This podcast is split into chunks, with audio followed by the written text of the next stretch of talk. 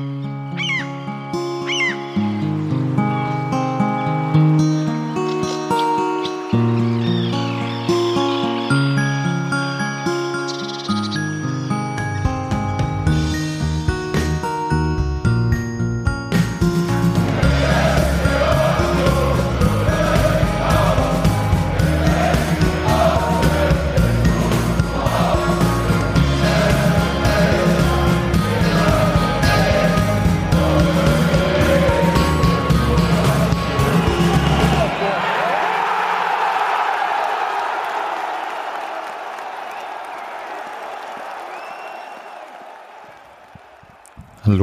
herzlich willkommen zum Textilvergehen. Wir sprechen uns nach dem 0 zu 3 beim FC Bayern München ein zumindest aus Münchner Sicht überraschendes Ergebnis. Und ich grüße in Frankfurt am Main nicht oder Daniel, hallo. Ja, hallo. Auch und, nicht im Main. Und hier ähm, aus Templin, der Perle der Uckermark, dem Landkreis, in dem das Polarlicht leuchtet. Hallo Steffi. Einen wunderschönen guten Abend, lieber Sebastian. Ja, die Regionalbahn hat mich rechtzeitig aus Berlin hierher gebracht. Und ja, immer wieder stolz und froh, wenn es klappt. Niederbahn, immer Eisenbahn, einfach beste. Genau. Lasst uns loslegen über dieses Spiel beim FC Bayern. Und ich glaube, Daniel, du warst äh, vor Ort, ne? Dich hat das irgendwie so motiviert. Ähm, ja, also offensichtlich, ne? Äh, offensichtlich hat mich das äh, genug motiviert, da hinzufahren. Warte, ich habe ja für diese Kategorie natürlich auch immer wieder was vorbereitet. Du müsst auch mal zur Auswärtsfahrten mitkommen. Das macht einfach mal verdammt Laune. Dort sind die Leute, die richtig Spaß haben, wo richtig mal eine Party abgeht. Ja, Daniel halt. Lass uns das bitte, ja, lass uns das bitte nicht äh, zu spät ähm, einführen als irgendwie so Standardding. Ja, nee, ich äh, bin da hingefahren. Äh, geht ja auch schnell aus, äh, aus äh, Frankfurt, da komme ich auch schnell weg. Wie lange bist du unterwegs? Ähm, Ey, hier Textilver gegen Geografie, du weißt schon, ich habe wirklich ja, keine Ahnung. Frankfurt, Mitte, unten. äh, Mitte ein bisschen links. Wenn man äh, den äh, schnelleren Zug nimmt, also den, der tagsüber fährt, dann dauert das irgendwie so drei Stunden und ein bisschen. Und irgendwann abends, wenn man äh, es nicht rechtzeitig geschafft hätte, aus dem Stall rauszukommen, dann hätte es irgendwie noch mal anderthalb Stunden mehr gedauert, weil dann irgendwie so ein, äh, ein Umweg gefahren wird mit dem Zug. Aber an sich geht das relativ fix. Aber drei Stunden ein bisschen ist doch ganz schön lang. Ich, da, der Sprinter nach äh, München ist doch vier Stunden, oder? Nee. Von Berlin. Also erstens mal vier Stunden ist, achso, von Berlin, ja genau, aber äh, ja. von Frankfurt fährt er halt kein Sprinter. Achso, wir müssen mit dem Bummel-ICE fahren. Ein normaler ICE. Der ICE des Volkes hier. Hm. Ja, ja, das äh, brauchst du mir, also jemand, der aus Frankfurt nach München fährt, ne, der muss mir gar nicht vom Volk erzählen. ich habe das Volk gesehen, ich habe mich dann schnell davon gemacht. Das, das, da wollte ich noch zu kommen, zu dem Volk, das man da so sieht. Ja. Aber ich bin ja jemand, der einmal, ich glaube, Steffi, es war 2010 das letzte Zweitligaspiel in der ersten Zweitligasaison nach dem Wiederaufstieg. Das haben wir in München gesehen. Ja. In der Arena dort. Ja. Aber ich habe kein Spiel von Bayern dort gesehen und ich habe aber auch nicht so viel Lust, weil mich dieses Stadion jetzt auch nicht so angemacht hatte, dass ich dachte, ich muss es jetzt nochmal ähm, anders sehen. Ich glaube, das Stadion verändert sich auch nicht. So in dem Sinne. Äh, Daniel, was treibt dich denn? Du warst auch nicht das erste Mal dort, oder? Ich war das zweite Mal dort. Äh, also ich habe gerade überlegt, weil ich äh, überlegt habe, ob es mehr als zwei waren, aber ich war auf jeden Fall bei unserem ersten Auswärtsspiel in der Bundesliga bei Bayern dort, als Sebastian Polter damals einen Elfmeter getroffen und einen verschossen hat. Aber äh, was ist denn jetzt das, was so faszinierend ist? Weshalb muss man nach München? Weil man auf die Sensationen hofft, weil Support überall, ob München oder Falkensee-Finkenkrug oder wie? Ja, letzteres sowieso. Äh, und keine Ahnung, also äh, ich habe jetzt nicht das Gefühl gehabt nach äh, so einem Spiel wie dem am Donnerstag, dass ich das nächste Spiel von der Mannschaft einfach nicht gucken will. ne? Sondern ähm, wenn ich die Gelegenheit habe, äh, dieser Mannschaft Hallo zu sagen und, äh, und zuzujubeln, dann mache ich das tendenziell. Und ich saß dann äh, irgendwie äh, in München äh, und habe was gegessen und habe mich mit ein paar Leuten unterhalten und habe denen erst noch erzählt, dass, ähm, weil sie mich natürlich irgendwie äh, gefragt hatten, ne, wann die da spielen und was ich da so denke. Und habe ich denen erzählt, dass es äh, uns ziemlich scheißegal ist, auch wenn wir da 5-0 verlieren ähm, und das äh, wirklich nicht tangiert, ähm, wie sehr wir äh, Spaß daran haben. Und dann musste ich aber auch zugeben, dass ich so ein bisschen äh, so ein leichtes Kribbeln, dass ja vielleicht doch was Komisches passieren könnte, hatte ich dann vielleicht doch kurz. Aber äh, ich habe ja, ich habe ja das Ganze erst vorhin nachgeguckt. Also ich habe es einfach wirklich nicht geschafft, habe den Ticker gelesen live und ähm, ich muss mal sagen, ich war so im Nachhinein doch relativ beeindruckt, dass wir diese erste halbe Stunde lang trotzdem noch kein Tor kassiert hatten. Also es war so was, wo ich dachte so, oh, das kann aber nicht lange gut gehen. Und das dachte ich nach 10 Minuten, das dachte ich nach 20 Minuten und dann war immer noch kein Tor gefallen. Ich war wirklich, ich saß, also da war das dann tatsächlich schon wieder fast die andere Sorte Kribbeln. Dachte so, krass, wie machen wir das? Das geht doch eigentlich gar ja, nicht. Also das war dann wirklich so, wo ich dachte, nee, das kann, das kann eigentlich so nicht funktionieren. Und ähm, dann hatte ich aber tatsächlich auch schon, dann ging es mir ein bisschen so wie dir, Daniel. Also nicht so, vorher hatte ich das nicht, vorher ich gedacht so, na gut, jetzt kriegen wir halt heute die Klatsche, die wir gegen Ajax nicht gekriegt haben. Irgendwann sind wir dran, ist okay. So, wisst ihr, da war ich eher so fatalistisch. Und je länger dieses Spiel sich fortsetzte, ist mir dachte ich so, äh, ich sehe, dass die besser sind. Also ich bin ja nicht bescheuert. Ich sehe das schon, ich kann das schon einschätzen. Aber wie geht denn Ditte? Und das war, das hat mich schon auch beeindruckt. Ja, äh, ich weiß nicht, äh, also wollen wir dann erstmal über das Spiel an sich reden oder? Äh, ja, klar. Ich habe ja. das jetzt einfach gemacht, das tut mir leid. Ja. ich hatte nicht so viele Vorgefühle. Nee, ich war einfach noch, noch, komplett besoffen von Donnerstag, also so ja. im Geiste, du weißt, was ich meine.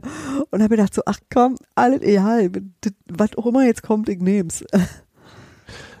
ja, ähm, weil es war halt schon so, dass man von Anfang an gemerkt hat, dass das kein besonders äh, sensationiger Tag ist. So von, das schon, äh, da hast du recht. Also da stimme ich dir total zu. Ja. Wenn man einerseits gemerkt hat, dass äh, äh, Bayern irgendwie äh, auch für ihre Verhältnisse gut drauf sind ja. und auch gemerkt hat, dass Union das nicht zwingend ist. Ähm, weder für Bayerns Verhältnisse noch für Unionsverhältnisse sozusagen. Ähm, weil sie halt einfach irgendwie bei allen Aktionen ein bisschen äh, schwerfällig äh, wirkten ein bisschen spät dran und ja, sich irgendwie äh, das äh, so gezogen hat, dass man selbst bei den Angriffen, die ähm, dann nicht zu Chancen geführt haben, äh, gab ja auch genug, die zu Chancen geführt haben, aber selbst bei denen, äh, die man irgendwie verteidigt hat, ähm, hatte man nicht so ein super gutes Gefühl dabei, dass die besonders klar verteidigt gewesen wären oder besonders ähm, so, dass man danach auch vielleicht hätte umschalten können oder sowas. Das gab es irgendwie ähm, alles nicht. Von daher war schon relativ schnell klar, dass es wahrscheinlich halt ähm, nicht äh, so ein Spiel ist, äh, wo dermaßen alle Faktoren zusammenkommen, wie es ja halt äh, absolut notwendig ist, damit da, es da überhaupt spannend wird äh, in so einem Spiel.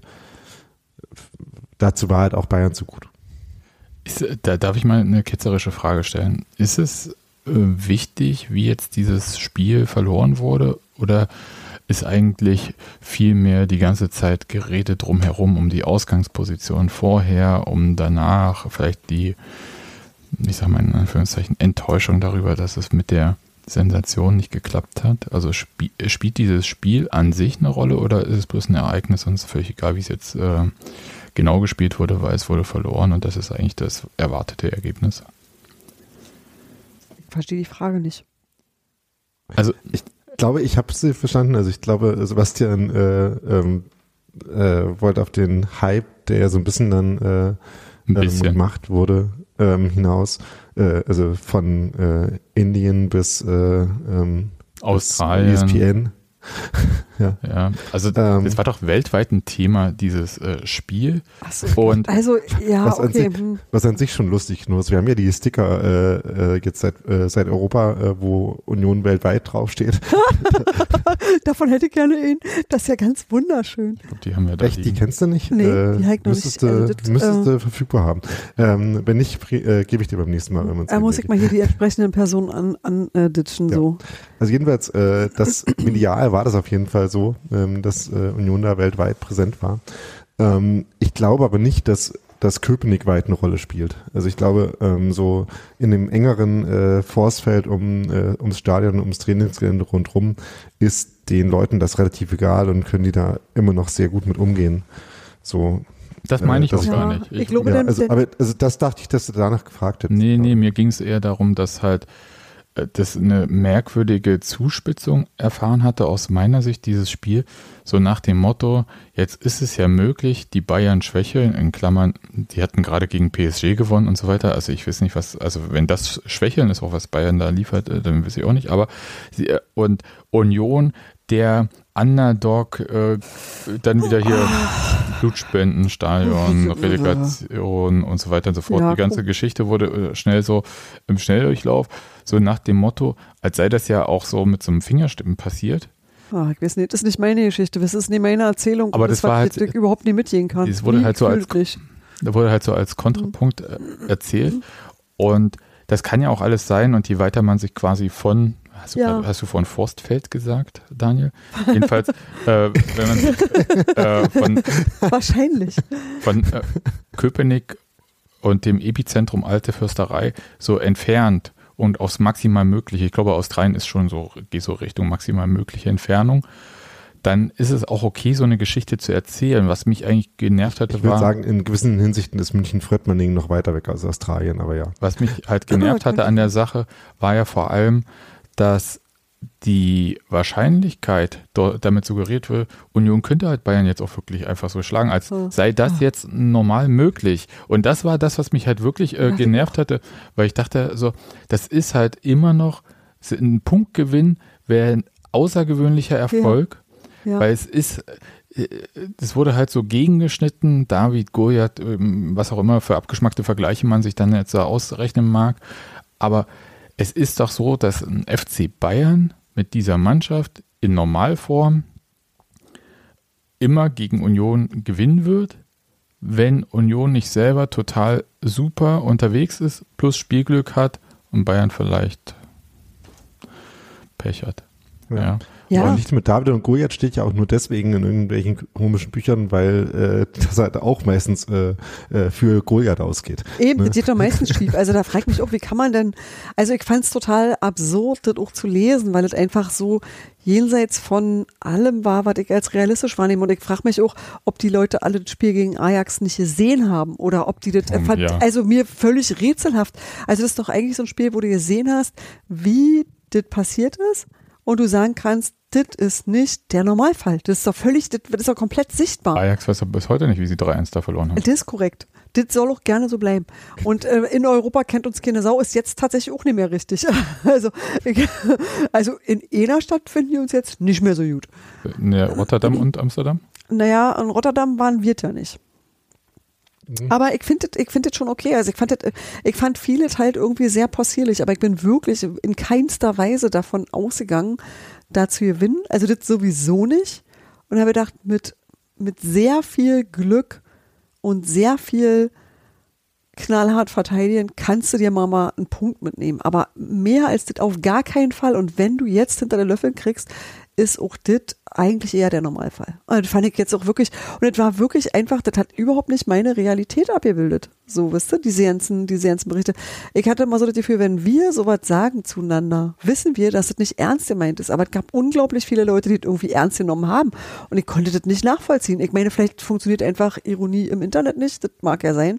Ähm, Da kommst du jetzt, warte, 2023 Februar ich, äh, äh. Studien Erz, haben erzähl das, ja, erzähl das mal dem Twitter-Account von Union. Hei, hei, hei, hei. Und Ähm, war so, das ja. war wirklich äh, so, wo ich dachte so, okay, weil das ist mit euch nicht in Ordnung. das äh, hat mich auch erheitert. Auch Ja, übrigens. also das gibt's ja in verschiedenen Schattierungen. Ich habe es äh, vorhin in der Pre-Show ja schon gesagt, dass mich halt wirklich nervt, dass dann teilweise Union aus der fantastischen Saison, die sie spielt, ähm, quasi so ein Strick gedreht wird, dass man dann äh, halt mit einer Anspruchshaltung nach München geschickt wird, die ja komplett absurd ist, ne? Und ähm, die sich ja aus, aus, aus, nichts speist. Ne? Das Ding ist, selbst wenn wir den Anspruch hätten, Meister zu werden, selbst dann muss man nicht in München gewinnen. Nee. Also nee, und ähm, ich hoffe ja halt aber auch komplett mal, absurd, ja. ich hoffe auch Ja. immer, dass irgendwie das äh, sozusagen allen klar ist. Also, dass eine Mannschaft andere sportliche Ziele hat. Das ist total, wisst ihr, das meine ich gar nicht. Sondern einfach nur, dass der Druck jedenfalls nicht von deinen eigenen Leuten kommt, weil die wirklich geerdet sind. Wirklich geerdet sind. Wie viele Meisterschalen waren denn jetzt im Gästeblock mitgereist? Weniger als in einem Standardspiel einer alten Festerei. Das, also ich, ich wollte bloß nochmal so dieses Thema aufbringen, weil, es, weil ich schon finde, dass man da so ein paar Sachen zurechtrücken muss. Also das einfach, man muss sich auch den Fakten stellen. Das heißt jetzt nicht, dass äh, wir Union und alles, was es bedeutet und auch die sportliche Leistung der Mannschaft irgendwie kleinreden Nee, wollen. gar nicht. Darum gar geht nicht. es auch gar Nee. nicht. Sondern es geht halt einfach nur kurz um so, nur weil Union zufällig vor diesem Spieltag genauso viele Punkte in der Bundesliga hat wie Bayern, heißt es nicht, dass Union jetzt so gut ist wie Bayern. Genau. Und das, das war das eigentlich, äh, wenn man es jetzt mal so kurz zusammenfasst, was mich eigentlich so ein bisschen genervt hat, dass das dieser ähm, Billo-Zirkelschluss da gemacht wurde. Ich mein, Und das ist nicht cool. Was cool ist, ist halt, dass Union weltweit bekannt wird mit so einem Spiel Ja. und mit so einer Tabellenkonstellation. Das finde ich total super. Und natürlich ist das auch eine Geschichte, die passt. Das ist eine Cinderella-Story, die wollen alle irgendwie ihr hören und die wollen sie auch erfüllt sehen. Aber ich kann auch das Wort Leicester im Zusammenhang mit Union echt nicht mehr hören. Ne? Nee, ich habe vor allem auch nicht den Anspruch, wie soll ich sagen, ich habe keinen Bayern-München-Anspruch an Union Berlin. Weißt du, was ich meine? Ich habe nicht dieses, äh, man muss immer dit und dit und dit und am besten, am schnellsten, am hm und überhaupt, sondern ich habe ganz andere Vorstellungen davon, wie für mich Fußball super ist und was für mich ein wahnsinnig großer Erfolg ist. Und äh, der ist eigentlich schon seit der Raumerzeit erreicht wieder, wo ich wirklich da sitze und einfach alles total anbetungswürdig finde. Und ich glaube, dass das eine, eine bestimmte Fußballkundschaft nicht nachvollziehen kann, weil das für die einfach nicht so ist. Also für die würde das einfach nicht reichen. Aber ähm, ich sehe halt, womit wir arbeiten und wie gut das funktioniert und wie, also ich, ich liebe das einfach alles so sehr und ich kann diese Erfolge wahnsinnig genießen und ich, die sind in, in meinen Maßstäben, in meinen Kategorien ist alle total super. Und das ist aber so, dass ganz viele andere ähm, Fußballfans nicht nachvollziehen können, weil für die nur Erster zählt und alles andere irgendwie mh, nicht so. Die, also Bayern ist da ja nochmal ein Sonderfall. Ich meine, die Ja. haben eine, eine sogenannte Hymne, äh, wo die Zeile vorkommt, äh, für uns zählt einzig der Erfolg. Also Ja, wie ist halt- furchtbar, wie furchtbar, wie schrecklich Naja, ist ja auch ist eine denn Art von? Definition. Ja, Nee, aber hier aber Union, ist halt, äh, Union weltweit mit, mit Weltall, das ist total super übrigens. Das ist, ich liebe das. ja. ähm, das ist halt wirklich so, äh, also alles daran ist halt irgendwie äh, Leute, die äh, ins Stadion fahren und damit rechnen, dass sie 4-0 gewinnen oder ähm, das jetzt gerne mal sehen würden, dass sie 4-0 gewinnen. Ne, und wo man, wenn das passiert, äh, es auch weiter keinen äh, besonders äh, juckt oder irgendwie emotional tangiert und man bestenfalls noch irgendwie so äh, feststellt, ach, äh, jetzt haben wir es denen aber äh, wieder mal gezeigt, dass wir irgendwie der größte Fan sind. Das ist wirklich ein sehr, sehr nerviger ähm, Teil und wenn wir jetzt doch dazu übergehen, also diese ähm, fragile Meisterlichkeit, die dann auch darin zum Ausdruck gekommen ist, dass die halt allen Ernstes äh, ähm, irgendwie singen, äh, ähm, ihr werdet nie deutscher Meister, nachdem sie dann das 1-0 geschossen haben. Also nachdem, sie, gelacht. nachdem äh, das Ergebnis das dann unterstreicht und einem Genau. äh, die eigene Arroganz dann noch recht Eine halbe Stunde lang waren so wir uns lächerlich. nicht so sicher, jetzt Eben. aber wahrscheinlich Genau. schon. Alter, Das fand ich das Allerbeste. Was seid ihr denn für Leute, ey, wirklich? Also ich habe mich gefragt, äh, Und diese ganze äh, bezihafte Bräsigkeit da ist eh kaum auszuhalten. also warum man sich so dermaßen mit äh, so einem kleinen Club wie Union beschäftigt. Also das, äh, also ich fand es eher so hey, wie so eine Anerkennung, ja, diesen Gesang. Habe aber Hm. mir gestern sagen lassen, Wenn ihr jetzt der- über Union reflektiert in euren Gesängen, ist super. habe äh, mir gestern aber sagen lassen, dass dieser Gesang ja gar nicht das erste Mal gesungen wurde äh, am Sonntag im Stadion, sondern schon in der vergangenen Saison auch. Und da habe ich gedacht, hm, das macht ja die schöne Geschichte ein bisschen kaputt. Naja, ignorieren wir es vielleicht. Also Mhm. gestern war es aber, äh, also vorgestern hat es sich auf jeden Fall definitiv so angefühlt, ähm, ähm, als äh, ähm, wäre es als Reaktion, weil sie ja auch die ganze Zeit, also auch in deren Stadionshow, äh, abgesehen davon, dass es da sowas gibt, ähm, äh, das war übrigens lustig, da haben sie ihr 300.000. Mitglied ausgezeichnet, eine junge Dame, die angeblich auch äh, ähm, am selben Tag äh, noch Geburtstag hatte, äh, also äh, so ein Zufall. Ähm, Geschichten schreibt nur der Fußball. ja, und die dann äh, irgendwie ein Trikot geschenkt bekommen hat. Äh, sagen durfte sie nicht. Aber äh, wurde dann äh, mit einem Trikot beschenkt. Ähm, auch da wurde es halt irgendwie als Spitzenspiel angekündigt äh, und das nächste Topspiel ist ja dann das gegen Dortmund und da kann man jetzt noch Karten gewinnen für und so. Es ist, äh, der ganze Vibe war schon so, dass die ein bisschen irgendwie aus welchen Gründen auch immer nervös damit umgegangen sind und äh, vielleicht singen die es auch gegen andere. Ähm, ist dann auch äh, so ein bisschen äh, die anderen mit der eigenen äh, Überlegenheit, also ne, äh, Gesamtüberlegenheit nerven. Weiß ich auch nicht, ob ich das jetzt zu äh, insgesamt so sympathisch finde.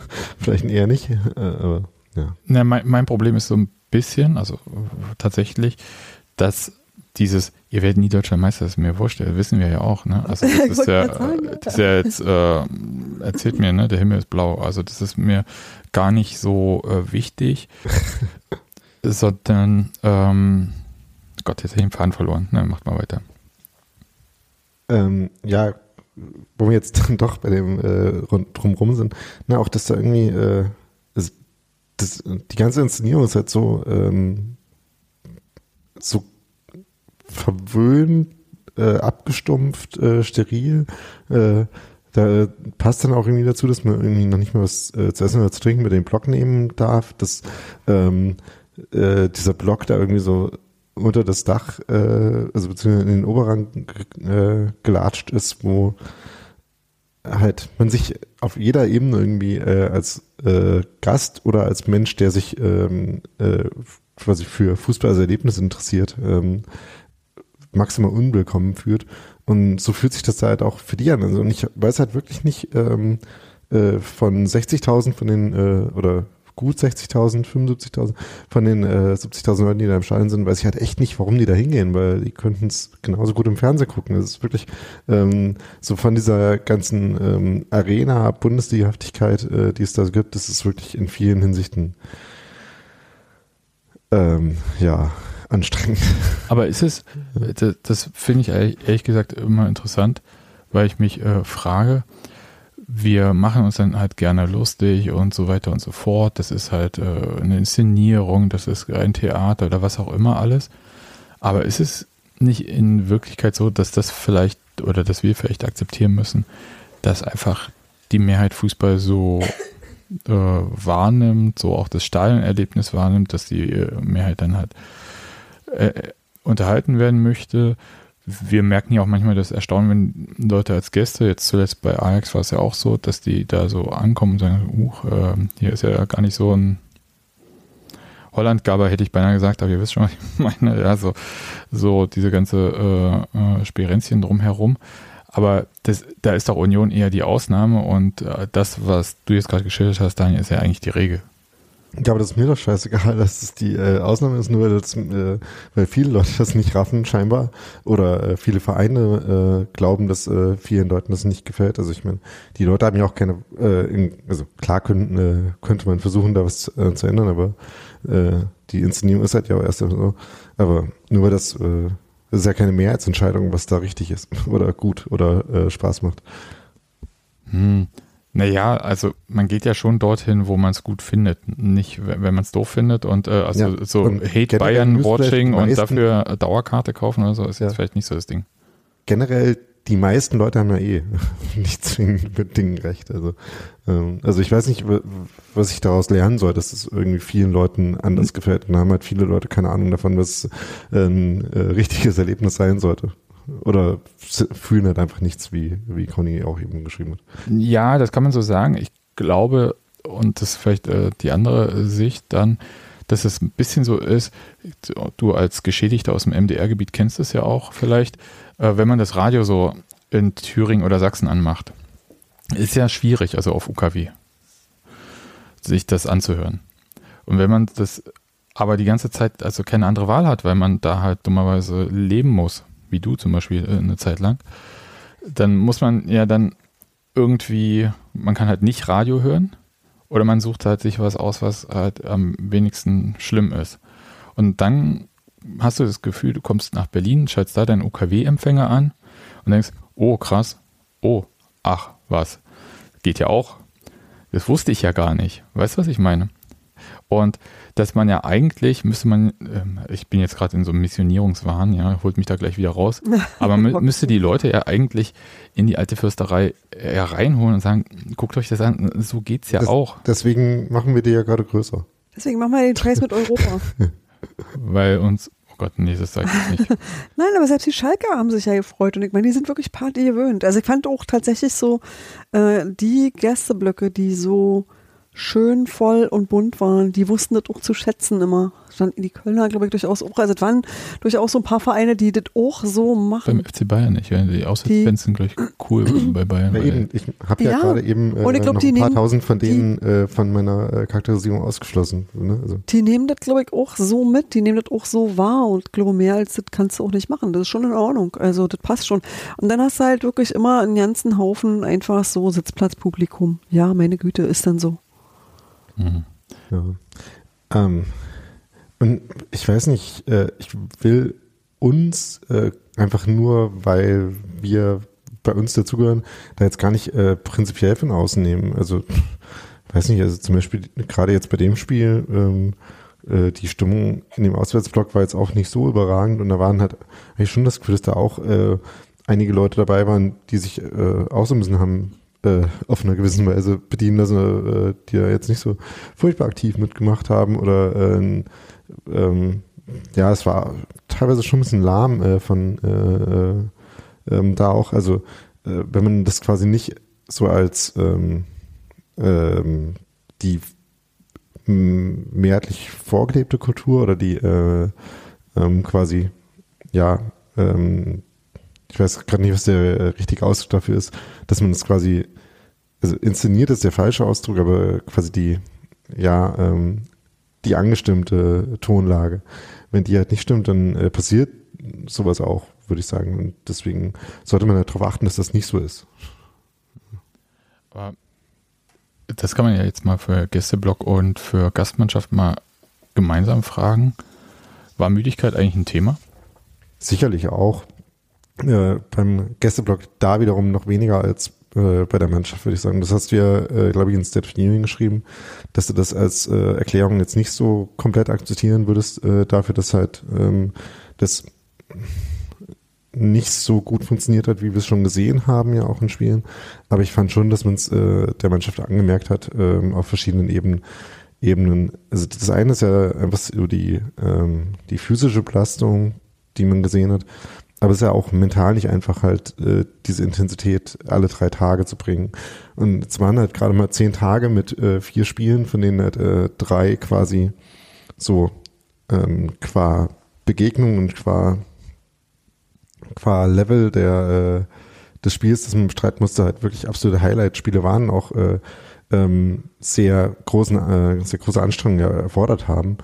Und da finde ich es auch komplett normal, dass man halt da nicht die komplette äh, Überspannung äh, jedes Mal aufbauen kann. Nee, ich frage das, also weil ich tatsächlich Müdigkeit jetzt so für die Mannschaft nicht zwangsläufig so akzeptieren wollte, weil es mir halt so nach einer, ja, klingt halt so nach einer billigen Entschuldigung. Natürlich kann das ein Faktor sein, aber man sucht halt nach einer Niederlage immer nach dem einen Grund, da ist ja Blödsinn.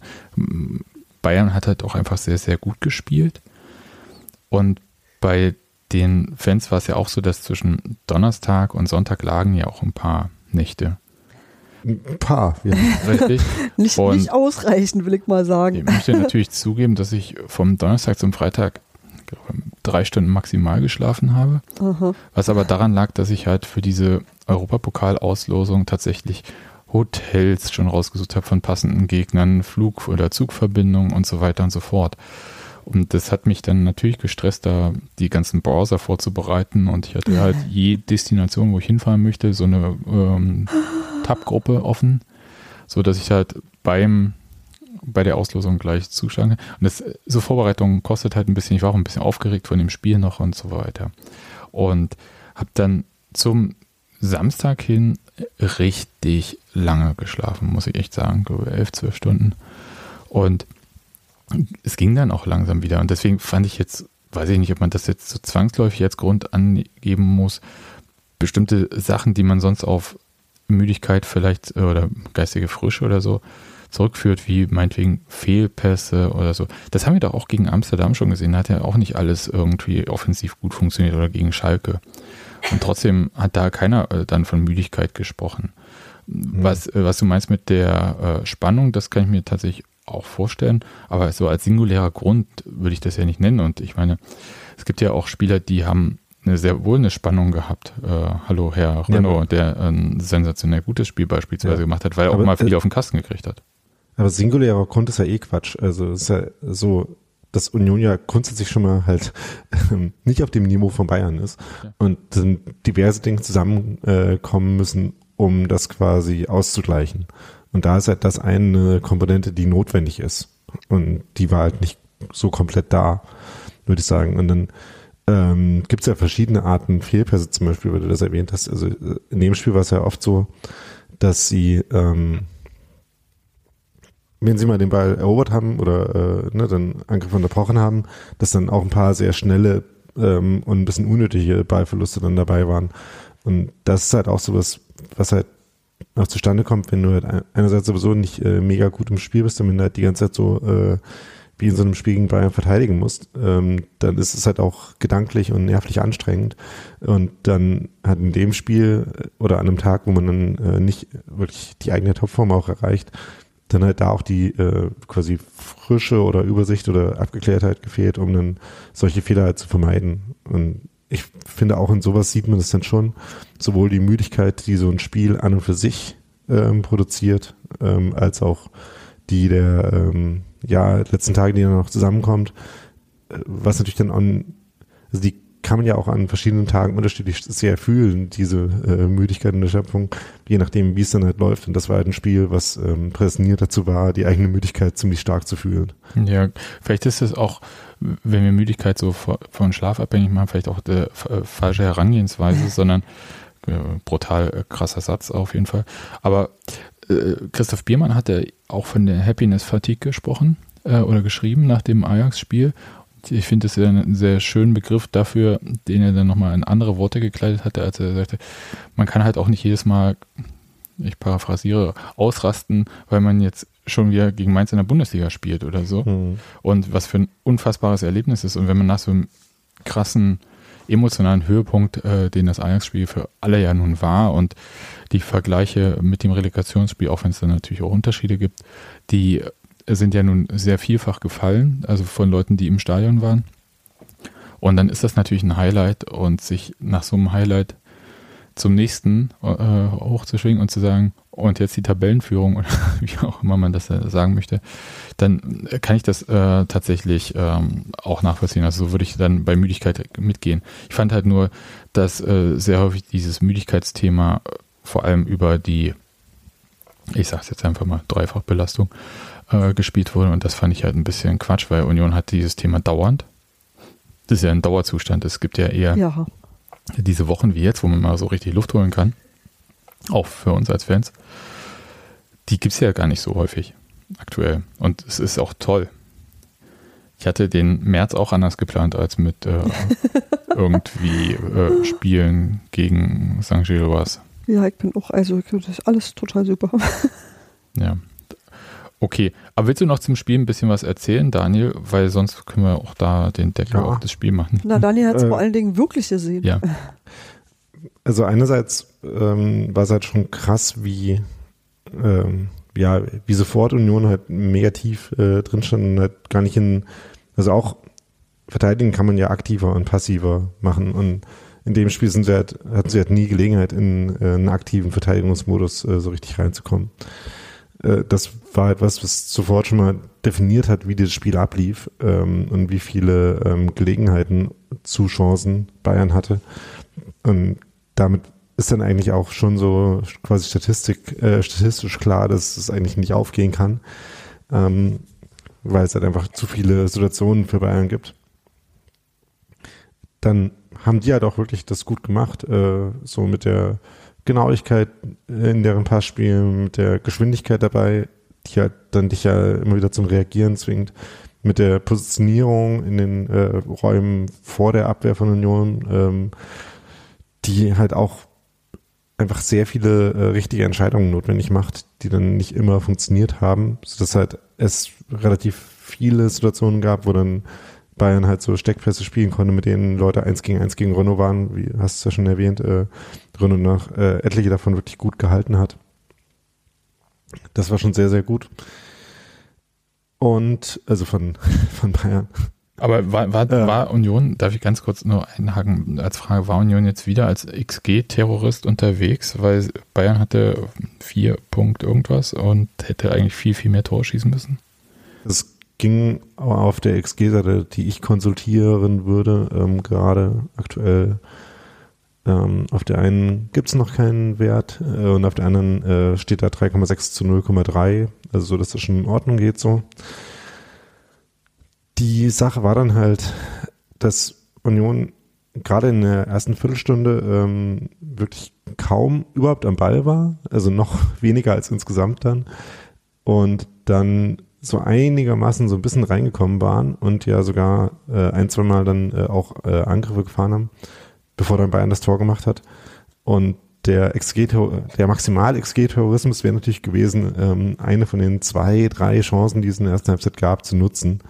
Äh, wie gesagt, ein paar gab es da ja auch. Äh, Roussillon hatte eigentlich eine ganz gute Gelegenheit ähm, nach einer Viertelstunde. Die da hat Union sich mal gut rausgespielt gehabt. Äh, gab noch so einen ähm, halben Fallrückzieher von Jordan, äh, wo er nicht an Ball gekommen ist, nachdem äh, Geraldo einen sehr schönen Laufweg äh, gemacht hat, einen sehr schönen Ball durchgelassen hat. Also so diese ganz, ganz seltenen Situationen äh, gab dann noch, äh, als es schon 1-0 stand, noch den Volley von Laidoni, äh, der auch hätte ähm, kommen können. Also diese ganz einzelnen Situationen, mit denen man dieses äh, keiner hat eine Ahnung warum, aber Union führt schon wieder 1-0 oder äh, oder macht ein Tor zumindest. Ähm, die gab es schon, aber natürlich äh, hat Bayern noch viel mehr Chancen nicht genutzt als Union, ne, das ist ja klar. Ähm, der, das grundsätzliche Potenzial, vielleicht äh, äh, da doch irgendwie äh, sneaky ein Tor zu machen, war vielleicht schon da, aber wie gesagt, äh, in so selten und so ähm, spekulativ, dass man natürlich nicht damit rechnen konnte, dass das funktioniert und das ähm, ist natürlich absolut klar war, dass äh, Union da ähm, relativ wenig Chancen hatte in dem Spiel, ähm, beziehungsweise fast gar keine, aber eben auch nicht gar, gar keine äh, Chancen. Ja. Und man hat halt auch bei jedem, äh, jedem versuchten Angriff gesehen, wie weit einfach der Weg dann jeweils war aus der Verteidigungshaltung, die man in dem Spiel hatte. Und wie, ja, wie schwierig auch so die Ausgangssituation war, weil wenn halt mit jedem Angriff quasi 80 Meter überbrücken musst, dann gehen halt ganz viele Sachen, die eigentlich sinnvoll sind für Angriffe, ähm, in vielen Situationen gar nicht. Also zum Beispiel, dass man äh, so Overlaps hat und äh, ne, äh, jemand so einen überlagenen Lauf macht und dann geschickt werden kann. Dafür muss der erstmal vor den Ball kommen. Und wenn halt alle ähm, aus so negativen Positionen starten und dann, wenn mal jemand äh, im Vorwärtsgang angespielt wird, dann aber erstmal wieder warten muss, bis der Rest nachgerückt ist, weil er die ganze Mannschaft quasi am 16er steht, dann ist das natürlich eine Lage, die maximal schwierig ist für eigene Angriffe. Und das war schon äh, der Großteil des Spiels, der so aussah. Ich habe dazu ehrlich gesagt nichts zu sagen, weil für mich dieses ganze Spiel so letzten Endes auf eine gewisse Art normal war. Also so vom, wie da gespielt wurde. Also Bayern, in, die eher sehr konzentriert die erste Halbzeit da angegangen sind, um da ein, ich sag mal in Anführungszeichen, Zeichen zu setzen. Union, die halt da nicht prinzipiell komplett dagegenhalten konnten, um das halt aufzuhalten.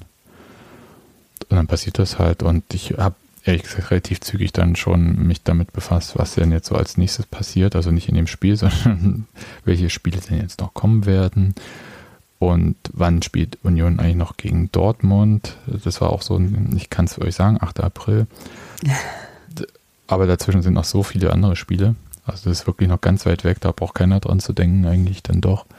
Aber ich wurde heute gefragt, ob ich da hinfahre und äh, war da gar nicht, noch, äh, noch gar nicht gedanklich darauf vorbereitet, äh, werde es aber vermutlich tun. Weil du ja, und das stimmt natürlich auch, Daniel hat ja mit Frankfurt zwar den Nachteil, dass er nicht in Berlin ist, Aber den Vorteil, dass er halt zumindest Überall woanders ist. äh, schnell woanders hinkommt, weil dort, wo wir sind, findet ja wenig Bundesliga-Fußball statt. Das ist absolut korrekt. Und selbst international, also Frankfurt soll angeblich so flugzeugmäßig ganz äh, gut angebunden sein. Ja, und äh, idealerweise braucht man das noch nicht mal äh, zum Ja, äh, genau, weil mit, international fahren. mit äh, Skilanglauf äh, nach äh, Sevilla oder so. ja, Hm, wäre doch mal was. das möchte ich sehen. Also. Naja, also mein, mein Potenzial, also aus diesem Spiel heraus noch äh, Erkenntnisse zu sehen, ist relativ gering. Ich weiß nicht, wie es geht euch. Nee, eigentlich, nee, einfach zu erwartungsgemäß dafür. Also es gibt ja bei Union trotzdem Geschichten. Ne? Also wir haben ja die Geschichte äh, Geraldo, der kein Tor mehr schießt. Finde ich schon irgendwie mittlerweile ein bisschen bemerkenswert, weil er sich ja, glaube ich, selbst wahnsinnig unter Druck setzt. Jedenfalls äh, macht das so von außen den Eindruck, wenn man ihm beim Spielen zuschaut. Aber er bearbeitet sich auch Möglichkeiten, deswegen glaube ich, irgendwann wird es halt passieren und dann äh, wehe, äh, irgendwer ist die Mannschaft, die sich äh, dann entgegenstellt, wenn bei Geraldo irgendwie der Ketchup losgeht. Ja, also das ist ja dann, Grüße nach Köln, vielleicht, hoffentlich. Mal Ja. ein bisschen. Also, äh, wie gesagt, gab es auch in der Phase, äh, in der Geraldo jetzt Torflaute, was ja auch so ein komisches äh, Konzept ist hat, gab es ja auch mehr oder weniger gute Spiele. Ne? Also wie gesagt, in dem Spiel zum Beispiel hat er durchaus äh, starke Aktionen gehabt. Ähm, und hat er dann auch maximal wenig gefehlt, dass der eine abgefälschte Schuss in der zweiten Halbzeit zumindest äh, mal reingeht. Das hätte wahrscheinlich dann am Ergebnis jetzt nicht viel geändert. Ähm, aber wie gesagt, auch in der ersten Halbzeit gab es ein paar Momente, wo er schon durchaus ähm, gute Aktionen gehabt hat. aber Ja. ist schon so, oder nehmt ihr es nicht wahr, dass er da selber sich so, Ja, der ist oft unzufrieden. Der ist auch immer, der ist auch, äh, äh, also anders unzufrieden, wenn er ausgewechselt wird als andere Spieler, sag ich mal. Glücklich ist niemand, wenn er vom Platz geschickt wird. Aber bei Geraldo habe immer das Gefühl, so der ist immer kurz davor, jetzt gleich ähm, irgendjemand zu hauen, einfach weil er das gerade total doof findet. Also so, das ist jemand, der wirklich immer, also der auch wirklich kein Einsehen hat. Und dann kann schon sein, dass es einfach so sein, sein Anspruch an sich selber ist, der da gerade so ein bisschen auch ihm vielleicht im Weg steht, weiß ich nicht. Ich würde stattdessen gerne sagen wollen, falls ich noch die Möglichkeit habe, dass ich, auch wenn dieses Spiel ausgegangen ist, wie es ausgegangen ist, ich sehr gerne zugesehen habe, was Robin Knoche doch alles weghaut und was Frederik Ronno für ein fantastischer Torhüter ist. Nur um das auch unter, also mich haben so eine Sachen sehr viel mehr gefreut, als ich mich über die Gegentore ärgern konnte, so richtig. Das war halt irgendwie, binnen 20 Minuten war dieses Spiel halt durch. Und dann war das einfach so und dann war es halt irgendwie, äh, Bayern musste nicht mehr und wir hatten die Kraft nicht, aber trotzdem war das so und das hat mir wirklich sehr gefallen und tatsächlich auch defensiv sehr gefallen, dass Union, obwohl klar war, wir gewinnen dieses Spiel ganz bestimmt nicht, trotzdem einfach nicht aufgehört hat zu spielen, zu verteidigen und strukturiert auf dem Platz zu sein und das fand ich so, das fand ich so gut, so wie das, was ich an Union eigentlich wirklich die ganze Zeit schon so toll finde, dass das als, als Mannschaft lassen die sich nicht hängen und machen einfach ihr Ding und zwar so gut, wie sie es eben gerade können in dem Moment. Und Renault hatte in dem Spiel natürlich mehr zu tun als sonst, aber es war einfach toll. ich finde, die Mannschaft kann sich halt immer noch auf ihre Automatismen irgendwie verlassen. Ja. irgendwie, das stimmt schon. Gibt halt, auch in dieser Saison gab es ja Spiele, wo das auch nicht funktioniert hat. Ja, Leverkusen und Freiburg waren gute Beispiele dafür. Aber das, ich finde vor diesem Spiel jedenfalls diesen Flow, weißt du, das ist, oh mein Gott, es ist Ende Februar, Union hat die erste Niederlage bekommen. Ja. So, er hat, Ja. das fühlt sich halt nicht, also wisst ihr, da auch muss halt da, Bayern für kommen. auch da war Presse so, als, als hätten wir jetzt gerade den Verlust unseres Lebens erlitten. Und das war halt so nicht, weil wir aber auch nicht so, wie sollten sagen, ähm, diese Erwartungen hatten. Deswegen hatte ich nicht dieses Absturzgefühl oder so was. Wisst auch wenn äh, das so, äh, äh, nach allem, was ich so lesen konnte, hätte ich das wohl haben müssen, war aber überhaupt ja nicht der Fall, sondern ich konnte einfach gucken, dass wir bestimmte Dinge sehr gut können, andere Dinge nicht können und Bayern einfach besser ist als wir, das wusste ich vorher schon. Das ist okay, das waren Dinge, mit denen ich leben kann und konnte und das ändert sich auch gerade nicht. Und deswegen gehe ich halt da überhaupt nie knickt raus und ich habe auch nicht das Gefühl, dass jetzt irgendwas zu Ende ist oder so, wisst ihr? Das ist halt irgendwie, äh, ist, in meiner Welt ist alles total cool. das gute Gefühl ist, glaube ich, das, was mm, ich habe so ein bisschen drüber nachgedacht, warum ich halt die ganze Zeit so sage, Leute, es ist halt Bayern weitermachen, weitermachen, weitermachen, aber nicht dieses Munterputzen, bla, also nicht so, sondern ähm, man sollte sich von diesem Spiel, dieses gute Gefühl, was man vorher hatte, aus den vielen Partien, aus diesem krassen Erfolg, ehrlich gesagt, den man da jetzt äh, schon hat, den man kurz nach der Hinrunde schon den Klassenerhalt geschafft hat und sich jetzt äh, anschickt, äh, nochmal vielleicht Europa zu spielen. Das sollte man sich halt dann nicht kleinreden lassen. Also, und ja. da habe ich bei der Mannschaft prinzipiell nicht so das Gefühl, dass sie damit nicht umgehen kann. Ich glaube, die sind tatsächlich die krasseste Union-Mannschaft, die ich jedenfalls in meinem Leben gesehen habe. Absolut. Die mit was mentale Stärke betrifft, ja. was äh, dieses krasse von Spiel zu Spiel denken, dieses Abhaken von Sachen, damit umzugehen. Es sind echt wenige Momente, wo ich dachte, ja, okay, das, da war es mal nicht so. Ich glaube, in der ersten Bundesliga-Saison nach der Corona-Pause. Als es dann losging und eigentlich noch ein paar Punkte gebraucht wurden für den Klassenerhalt und die nicht kamen. Das, das war, war, so eine ja. Phase, wo ich dachte, hm, das, war na, das war komisch. Aber das war jetzt weitestgehend die einzige. Und das ist ehrlich gesagt faszinierend. Also die äh, labilere Phase war noch in der ersten Bundesliga-Saison in der Hinrunde, äh, wo es die paar Niederlagenfolge gab. Ähm, aber ansonsten möchte ich da total zustimmen. Und, äh, wie gesagt, ähm, du hast eben schon gesagt, dass Bayern natürlich nicht die Benchmark ist und das gilt halt vor allem auch dafür nicht, ähm, dass nur weil das jetzt gegen Bayern einmal nicht funktioniert hat, heißt es halt nicht, dass irgendwie ähm, die ganzen Qualitäten, die, die wir von der Mannschaft das, ähm, die ganze Saison über gesehen haben, dass die nicht in anderen Spielen auch wieder zum Tragen kommen werden. Ja, ich, ich habe in irgendeinem Podcast gehört, wo gesagt wurde, ja gut, dann funktioniert es halt gegen zwei, drei Mannschaften in der Liga nicht, aber es reicht dann halt für 14, 15 andere das Mannschaften. Das war im Rasenfunk. Ja, okay, gut. Wir pluggen den zu häufig, den Rasenfunk, ne? Die sind, sind ja auch schon quasi FC Bayern unter dem Podcast. ja. Naja, gut wollen wir sonst einen Haken an dieses Spiel machen. Daniel, du kannst noch äh, mein schönstes Auswärtserlebnis machen. Ähm, wie gesagt, so ein paar von den Sachen habe ich ja jetzt schon, äh, schon erwähnt. Ähm, ja, es Wenn, ist wirklich nicht die warte, Auswärtsfahrt, die grundsätzlich am meisten Spaß macht. Aber warte kurz, ich, ich stelle die Frage mal anders, weil es ist ja natürlich nicht so toll wie eine Fahrt an die alte Fürsterei und ein Heimspiel bei Union, aber wenn jetzt jemand das erste Mal als Union-Fan nach München fahren würde, was würdest du ihm denn raten? Und jetzt sag nicht zu 60 gehen. Wie jetzt so konkret für nach München fahren. Ja, also erst, was, was sollte man unbedingt machen? Nutze nicht diesen Parkautomaten. Schau dir dieses eine Windrad auf der Müllkippe an oder so was? Woher soll ich wissen, was man in München machen soll? Ich bin da äh, in dem Fall hingefahren, hingefahren habe was gegessen, bin zum Stadion gefahren, habe äh, gesungen und mitgemacht und bin wieder nach Hause gefahren. So, wie man das generell so macht, wenn man mit Union auswärts fährt. habe ich noch mit ein paar Leuten unterhalten und ein paar Leute getroffen und äh, in der Zeit zwei Bier getrunken. Okay.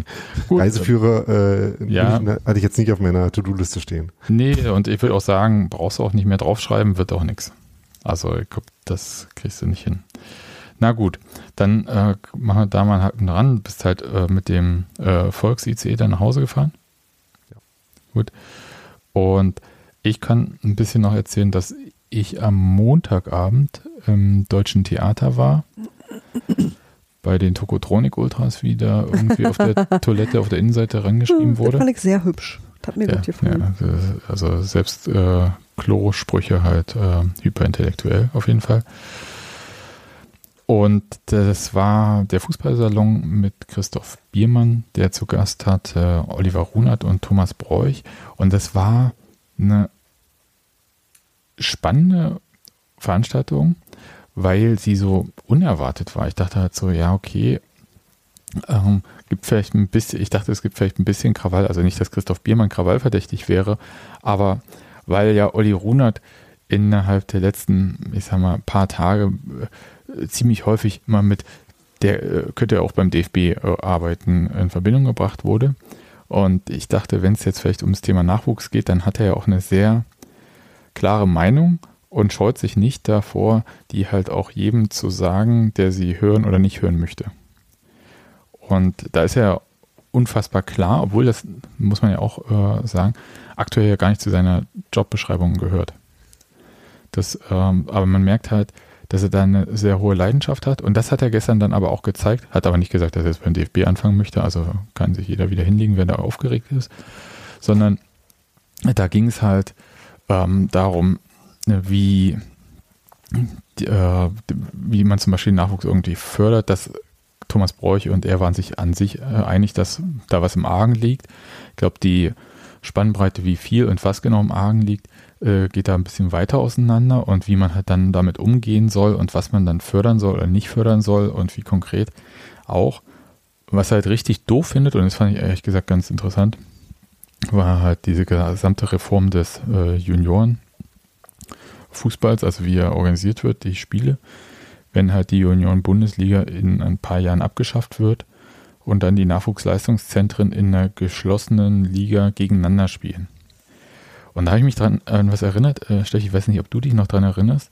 Wir hatten ja mal vor Urzeiten, als Christian Beek die Position von Olli Runert quasi begleitet hat. Oh Gott, oh Gott, oh Gott.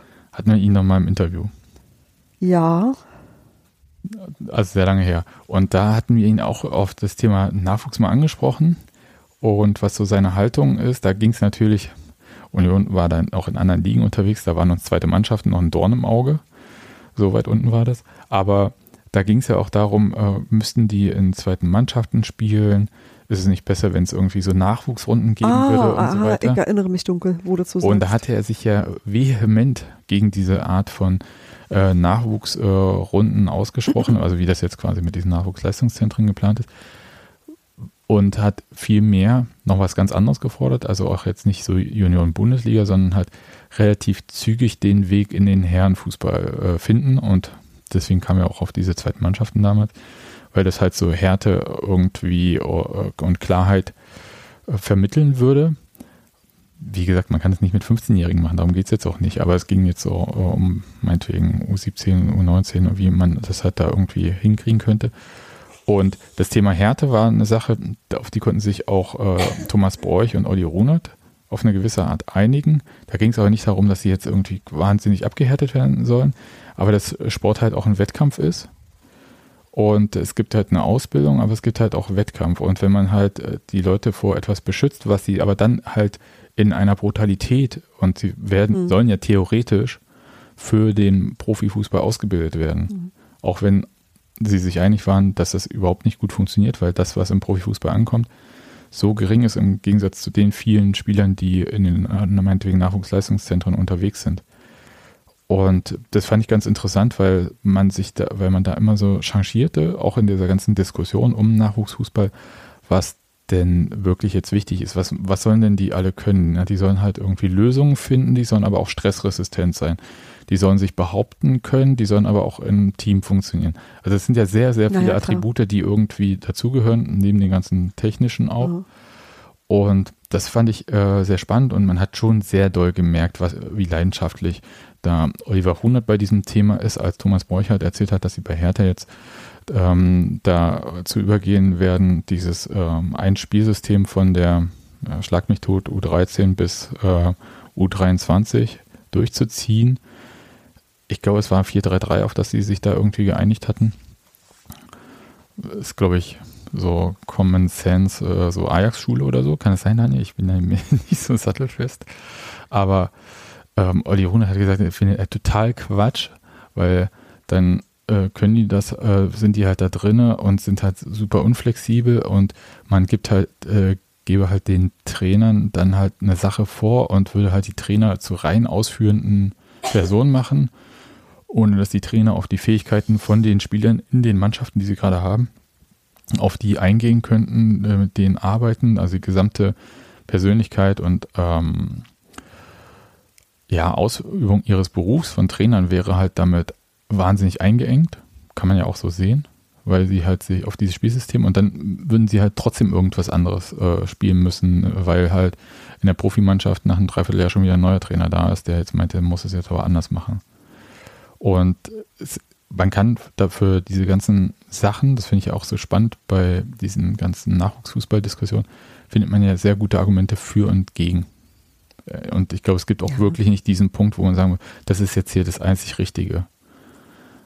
Und das hat es äh, sehr, sehr interessant gemacht gestern. Also zumindest äh, die, es gab, ähm, dieser Fußballsalon ist ja 45 Minuten reden die. Christoph Biermann fragt halt, gibt halt Stichworte. Und das war schon sehr, sehr leidenschaftlich. Und in der zweiten Hälfte ging es dann halt so ein bisschen um ein paar andere Themen, auch was eine gute Mannschaft ausmacht. Dann ging es ein bisschen mehr äh, Hertha, Union und so weiter. Oder beziehungsweise, weil Thomas Bräuch ja noch gar nicht so lange bei Hertha ist. Ich wollte sagen, das war total an mir vorübergegangen übrigens.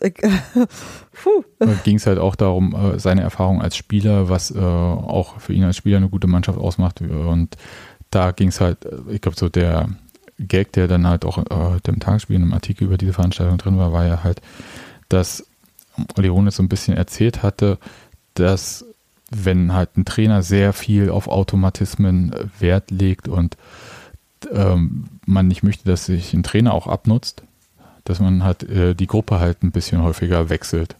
Das äh, sieht man ja auch bei Union. Und so halt frische Impulse irgendwie reinbringt, weil es nicht natürlich nur der Trainer, sondern der gesamte Staff sind ja die gleichen Personen. Und wenn man dann halt meinetwegen, wenn alle fünf Jahre dabei sind, kann sein, dass man da vielleicht so Abnutzungseffekte hat. Und da hat Thomas Bräuch, wie gesagt, die waren halt auch ein bisschen so auf ein paar Punchlines aus, dann gesagt, naja, bei uns ist das andersrum. Und dann musste Uli Runert erstmal fragen, welche Mannschaft? Weil er dachte halt, das ist jetzt irgendeine Jugendmannschaft oder so, aber es war wirklich ein Gag auf die Profimannschaft, weil die halt in der Zeit, glaube ich, in der US Fischer Trainer bei Union ist, hatte Hertha acht Cheftrainer oder so. Ja, die Mannschaft ist gleich geblieben und die haben häufiger den Trainer gewechselt. Und die das stimmt ja auch nicht, gemacht. die Mannschaft ist ja auch nicht gleich geblieben. Aber das, äh, insgesamt kann ich jedenfalls äh, nee, sagen. Da, Davi Selke muss jetzt für Steffen Baumgart die Küche putzen. Habe ich das richtig verstanden? Ja, richtig. Das ist so. Sehr gut, finde ich das. Aber jedenfalls wollte ich sagen, dass es eine sehr tolle Veranstaltung war. Ich habe da so für mich so ein paar Sachen mitgenommen, wo ich dachte, hm, interessant. Gerade so, man hat dann die Möglichkeit, dass da so Ausführungen gemacht werden, die halt in einem Print-Interview so nicht stattfinden können, weil es halt eigentlich zu lang ist dann. Ja, das, da mal rausgekürzt wird und ich finde es aber eigentlich wirklich auch interessant. Oh, und äh, ist Nachwuchs aber jetzt auch nicht so das Thema, was halt die Leute richtig vor den Ofen hervorlockt muss man auch sagen, weil es halt der Erfolg von Nachwuchsarbeit ist ja nicht direkt sichtbar. Also das kriegst du ja nicht sofort mit. Äh, du setzt da was um und ein Jahr später fallen ja die Bundesligaspieler auf den Platz oder nee, so. das siehst du erst Jahrzehnte später manchmal. Das ist halt irgendwie, das übersteigt ganz oft die Spanne dessen, was die meisten Leute so beobachten. Ja, also so im Sinne von, naja, du hast manchmal so Phasen auch in deinem eigenen Leben als Zuschauer, wo du mehr Zeit hast, zu Fußballspielen zu gehen, zum Training zu gehen, dir alles Mögliche anzugucken und dich damit auch intensiver beschäftigst und dann guckst du halt auch wieder eine Zeit lang nicht. Und ich weiß zum Beispiel, ich habe mir schon sehr lange keine Nachwuchsmannschaften mehr angeguckt.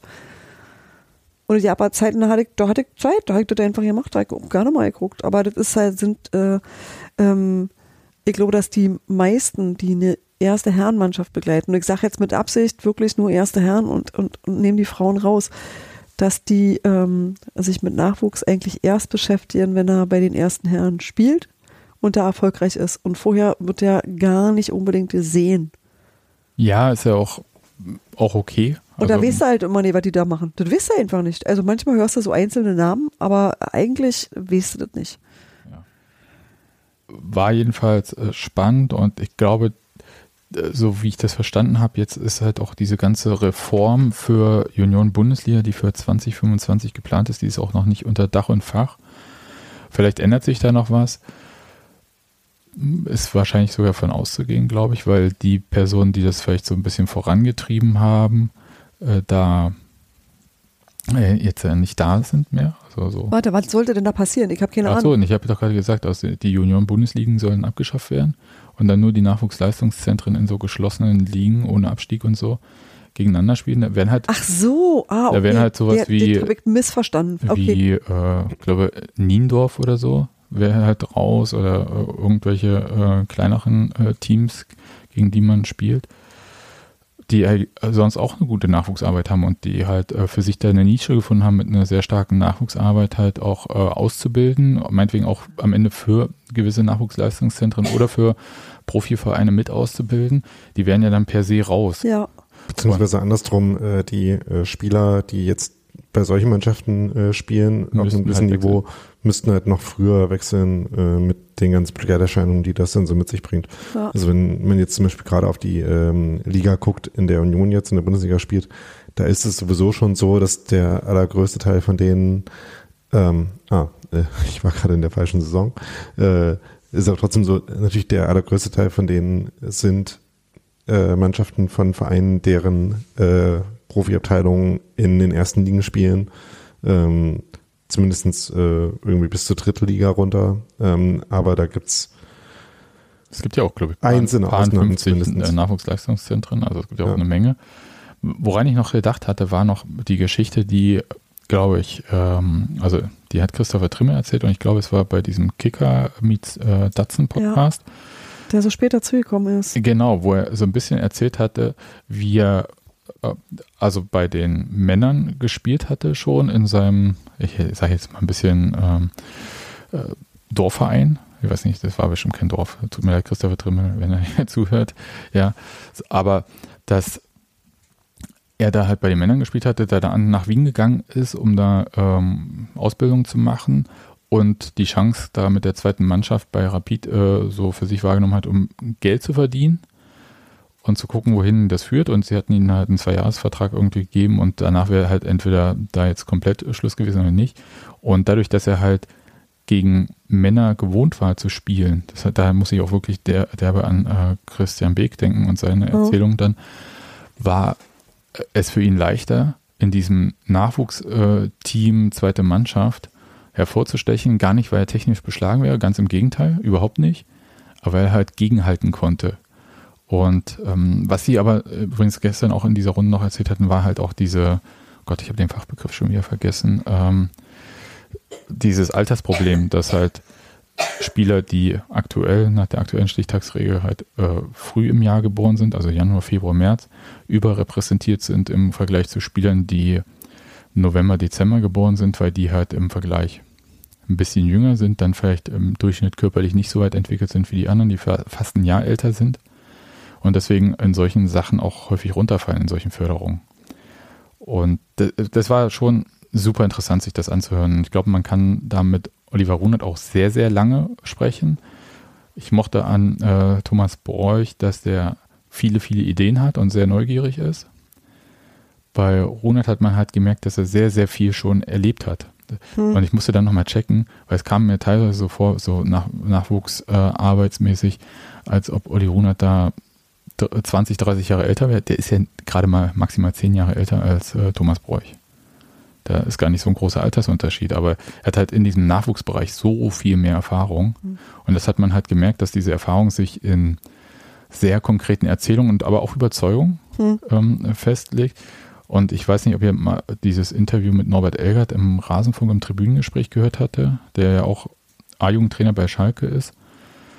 Und so ein bisschen klang das auch bei Olli Runert, muss ich sagen. Sehr, sehr ähm, zugewandt den äh, Jugendlichen, aber auch sehr praktisch denkend und nicht in so großen Konzepten und Konstrukten, sondern halt auch auf die einzelnen Spieler eingehen und halt äh, sehen, okay, der wird halt vorne nie ein Bundesligaspieler, dann spielt er halt jetzt Innenverteidiger und ähm, wird dann halt ein Topspieler. Ja. Also kann auf jeden Fall prinzipiell, wenn ihr euch für solche Art Gespräche interessiert, diesen Fußballsalon auf jeden Fall empfehlen. Ich, mir musst du den ja empfehlen. Ich liebe den sowieso. Also wirklich, wirklich toll, weil ähm, Christoph Biermann einfach ein sehr kluger, charmanter Gastgeber ist, der ein gutes Händchen hat für tolle Leute und gute Themen. Ja, also das war gut.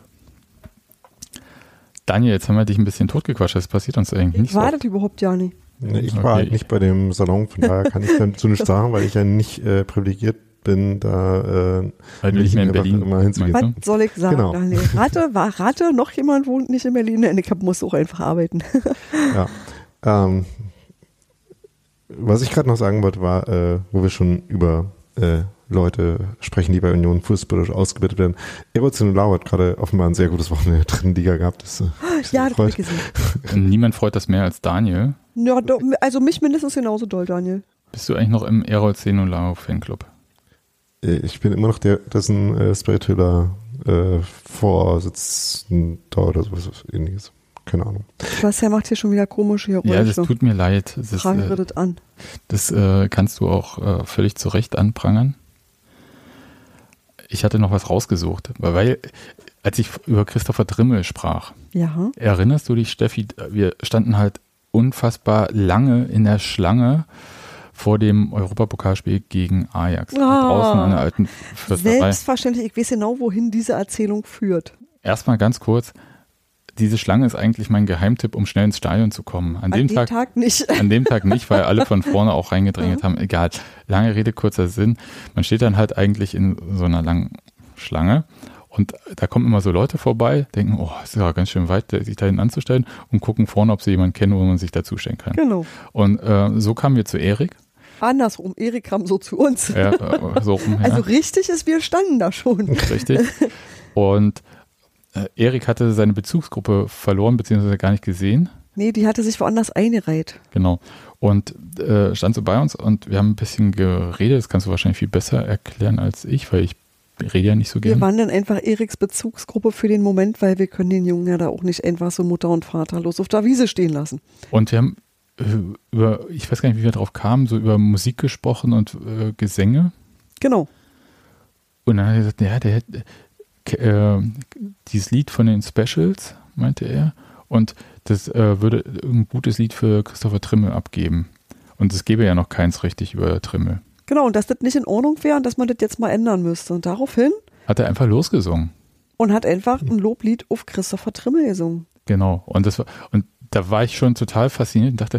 Erik, da, da, dafür hätte ich ja gerne Aufnahme gehabt. Genau. Und ich glaube, einen Tag später gucke ich auf Instagram und dann postet Christopher Trimmel äh, Danke an Prag, also die Band, äh, in der Erik auch mitspielt. Und ähm, hat als Sound halt genau dieses Lied abgespielt. Und das fand ich so toll. Und Erik war so freundlich, eine bessere Qualität als Christopher Trimmel da bekommen hatte, äh, mir Lass zuzuschicken. mich Und raten, äh, Erik hat das Original. äh, das könnte äh, möglich sein. Deswegen dachte ich, äh, können wir dieses Lied jetzt einfach mal abspielen, weil es einfach sehr schön ist.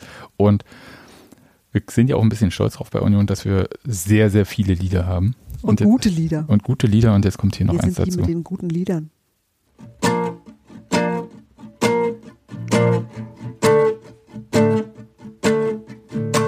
Wer kam zu uns vom Bogenland? Wer sieht gut aus und hat Verstand? Wer wird geliebt von jedermann? Und auch die Frauen wollen an ihn ran. Wer ackert auf der Außenbahn? Wer tätowiert nicht nur den Arm? Und wer ist unser Kapitän? Und ist bei uns bald ein Jahrzehnt, oh, ihr habt euren Gott im Himmel, wir feiern Christopher Trimmel, ihr habt euren Gott im Himmel, wir feiern Christopher Trimmel.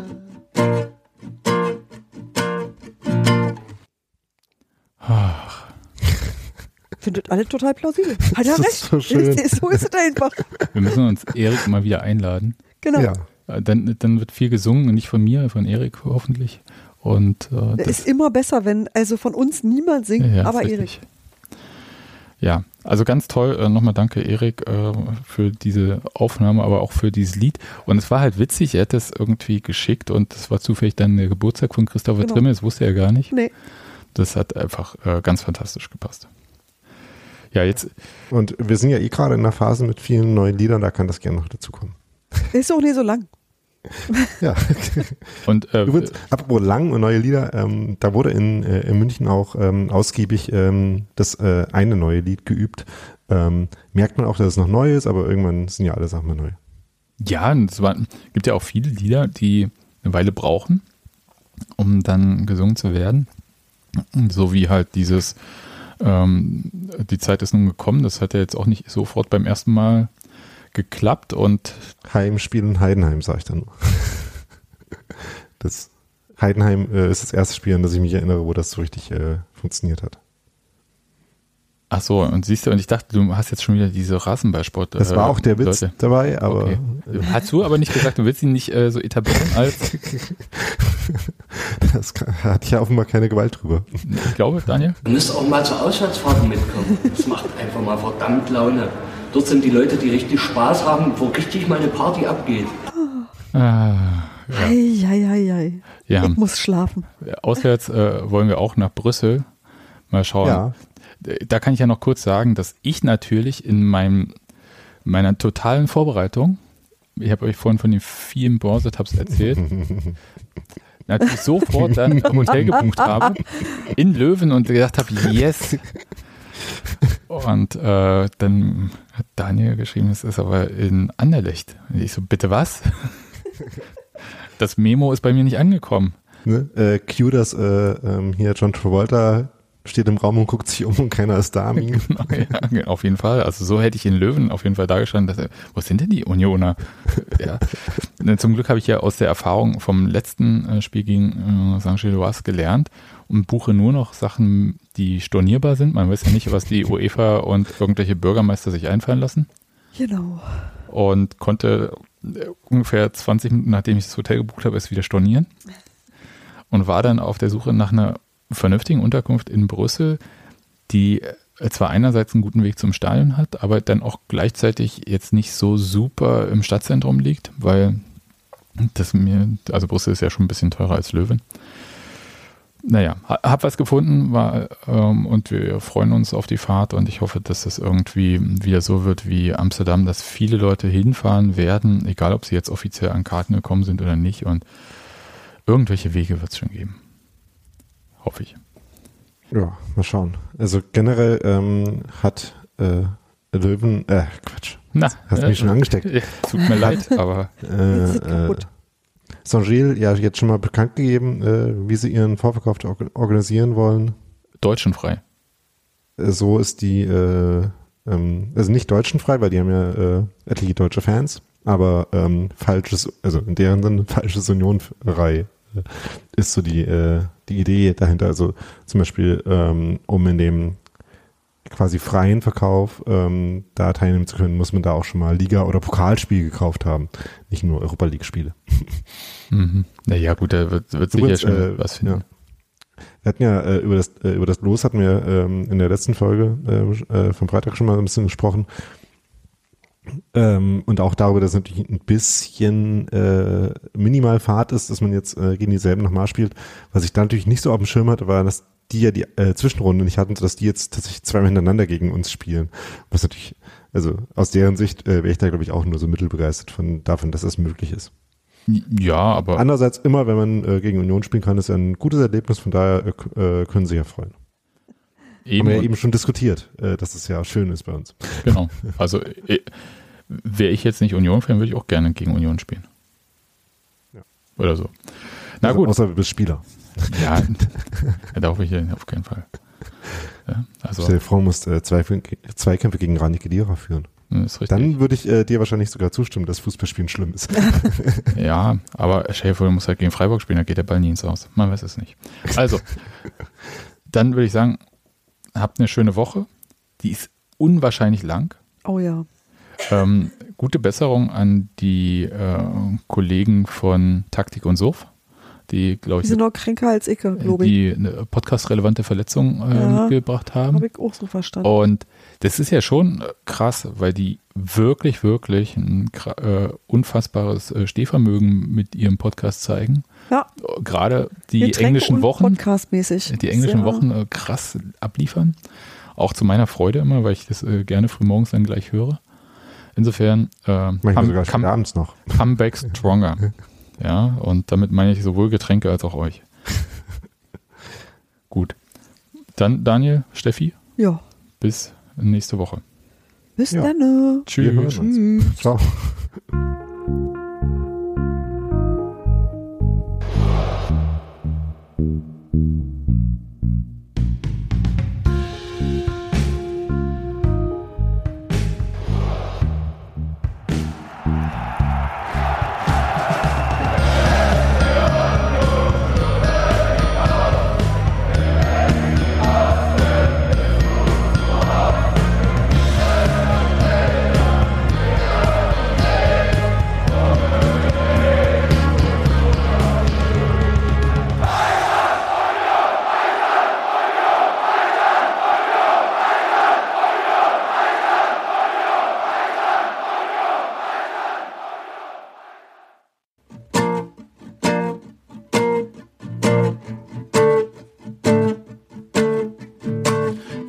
Zu uns vom Bogenland? Wer sieht gut aus und hat Verstand? Wer wird geliebt von jedermann? Und auch die Frauen wollen an ihn ran. Wer ackert auf der Außenbahn? Wer tätowiert nicht nur den Arm? Und wer ist unser Kapitän? Und ist bei uns bald ein Jahrzehnt, oh, ihr habt euren Gott im Himmel, wir feiern Christoph Trümmel, ihr habt euren Gott im Himmel, wir feiern Christoph Trümmel.